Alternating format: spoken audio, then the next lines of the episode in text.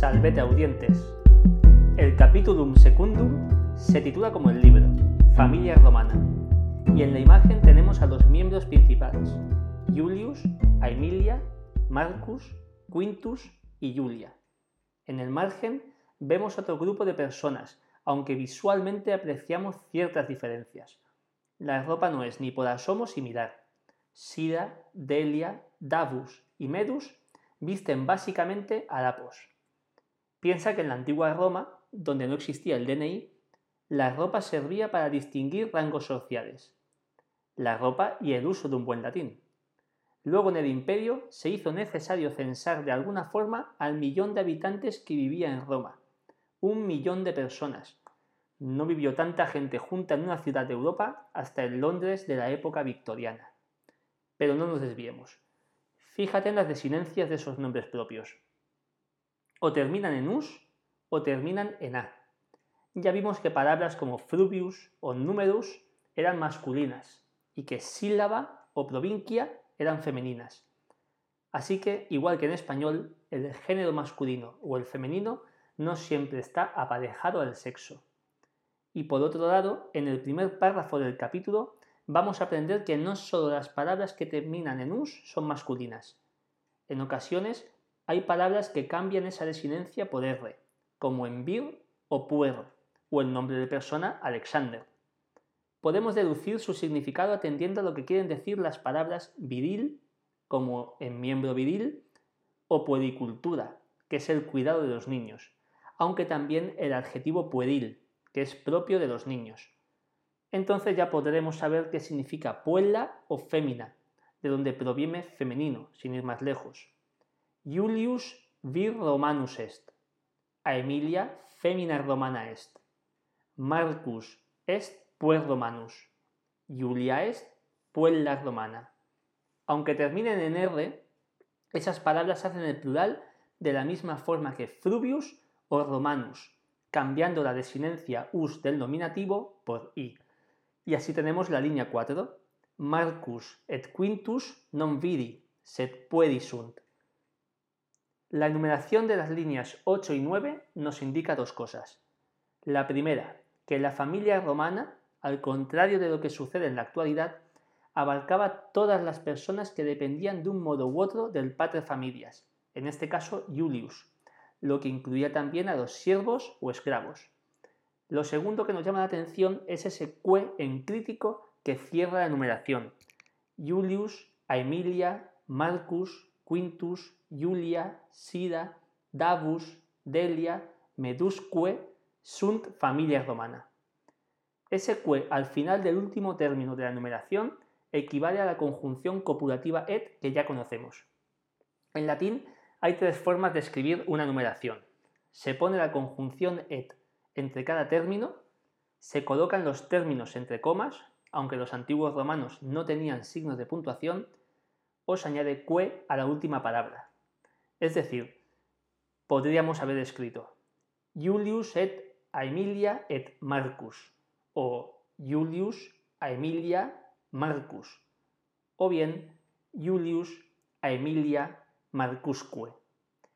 En ese tercer párrafo del capítulo vamos a aprender nuevos sustantivos, pater, mater, filius y filia. No debemos tener dificultades para saber lo que significan, sobre todo si pensamos en palabras o expresiones como maternal, relaciones paterno-filiales, paternidad, afiliarse, etc. Cuando se habla de hijos en plural, utilizamos la palabra liberi. Lo vemos más claro en la línea 21. Marcus, Quintus y Uliaque son tres liberi. Es un sustantivo que solo se emplea en plural, como sucede en español con las palabras vísceras, añicos o cosquillas. Por otra parte, aunque todos vivieran bajo el mismo techo y se consideraran parte de una misma familia, las relaciones entre amos y esclavos eran diferentes, claro está. Y también eran distintas las formas de nombrarse. A partir de la línea 25 tenemos algunas palabras nuevas. Dominus y su femenino domina, o servus y su femenino anquilla. De la palabra dominus viene dominio, dominar y también domingo, que es el día dedicado al Señor. Pero nadie es amo o dueño si no tiene esclavos. Hoy por hoy no reconocemos las palabras esclava o sierva en anquilla, pero en el diccionario de la RAE todavía encontramos la voz ancila, eso sí, con marca de término poco usado. Sin embargo, lo importante de este tercer párrafo es la introducción de una nueva desinencia para indicar un caso concreto, el genitivo, que expresa una relación de pertenencia o posesión. De esta forma se dice en la línea 12, Marcus filius Iuli est, Marcus filius Aemilia est. Iuli y Aemiliae tienen las desinencias i y ae del genitivo singular. Recordarás del capítulo anterior que también son las desinencias para el nominativo plural, pero aquí hay una diferencia clara. Si fuera nominativo plural, es decir, sujeto, el verbo tendría que ir en plural, y aquí aparece est, en singular. Por consiguiente, solo pueden ser genitivos. Lo mismo pasa en la oración de la línea 14. Julia est, filia Juli et Aemiliae. Los plurales de estas formas están en la segunda sección, a partir de la línea 25. Fíjate en estas oraciones. Julius est dominus medi et Davi. Julius dominus servorum est.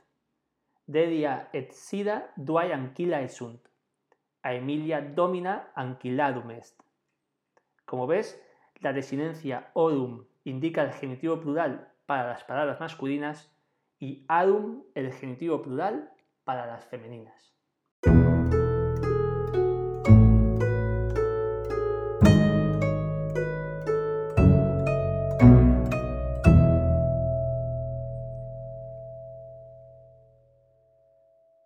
Acaba de aparecer en la oración Delia et Sida duae anquila esunt la forma para el femenino del número 2.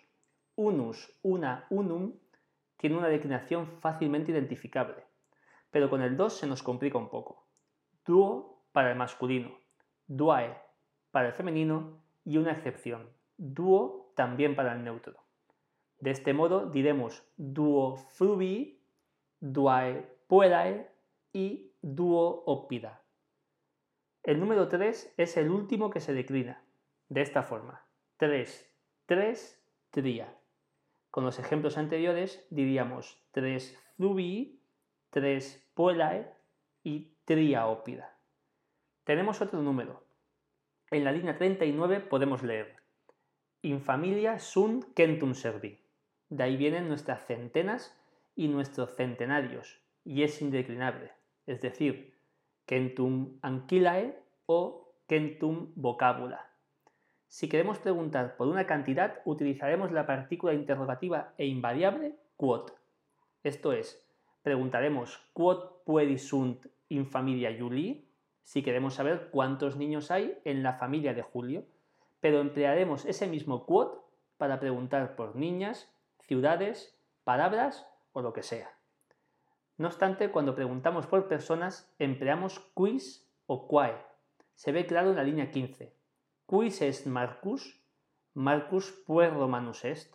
Y en la 17. Quae es Julia? Julia es puela romana. ¿Quién es Marco? ¿Quién es Julia? Ahora fíjate en la línea 20. Qui sunt fili Julii? Tenemos el sunt, así que la oración está en plural. Qui, por tanto, es el plural del quis masculino. ¿Quién es? El neutro ya lo vimos en el capítulo anterior, cuando se preguntaba quid es Esparta, ¿qué es Esparta? Cuando se pregunta por la posesión de algo se emplea el genitivo cuyus, de donde deriva nuestro adjetivo relativo cuyo. En la línea 35 aparece cuyus servus est davus, davus servus est. Y ojo, aunque termine en us, en este caso es invariable para los tres géneros, es decir, de quién, sea masculino, femenino o neutro. Se cierra la segunda sección del capítulo con algunas puntualizaciones bastante obvias que podemos leer en los márgenes del libro.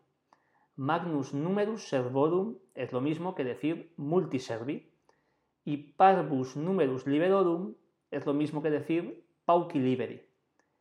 Igualmente, magnus numerus opidorum equivale a multa opida y parvus numerus anquilarum equivale a parvae anquilae.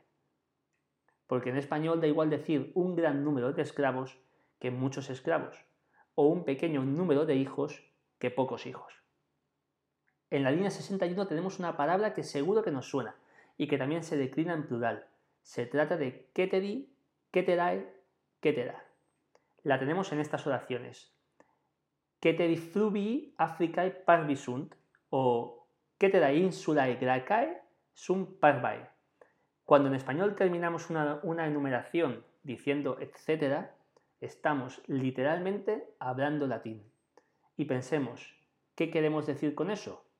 Muy bien, lo demás, lo restante.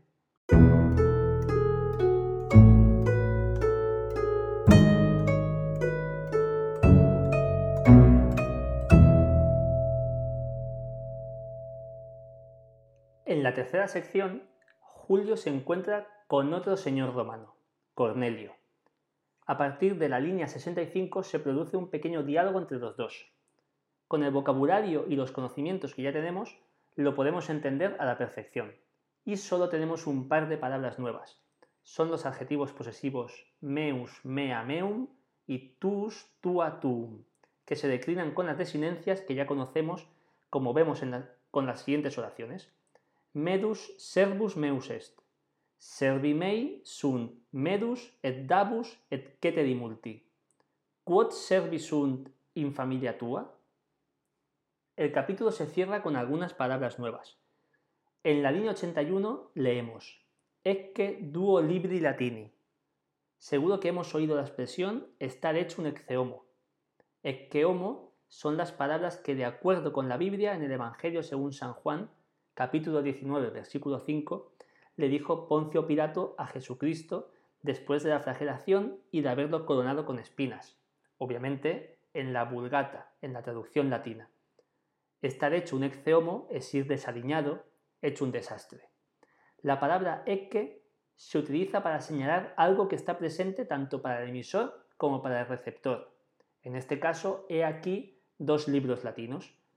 Y fíjate que el plural del liber es libri. No lo confundas con liberi, que como sabes es hijos en plural. Los adjetivos asociados a esa palabra son novus, nova, novum y anticus, antiqua, antiquum, de los que no hace falta añadir nada más si pensamos en palabras españolas como novedad o anticuario. Los libros nuevos, actuales, contienen páginas, paginae, pero los antiguos se escribían en rollos de papiro y con los textos en columnas, de forma que había que ir desenrollándolos a medida que se leía y enrollándolos por la otra parte. Y luego, claro, había que volver a dejarlos como estaban, exactamente como cuando hace décadas nos pedían que rebobináramos la cinta al alquilar una película en el videoclub. De hecho, había esclavos en las antiguas bibliotecas que se encargaban de enrollar los rollos para que el siguiente usuario no tuviera que hacerlo. Curioso, ¿a que sí? Hasta el capítulo siguiente.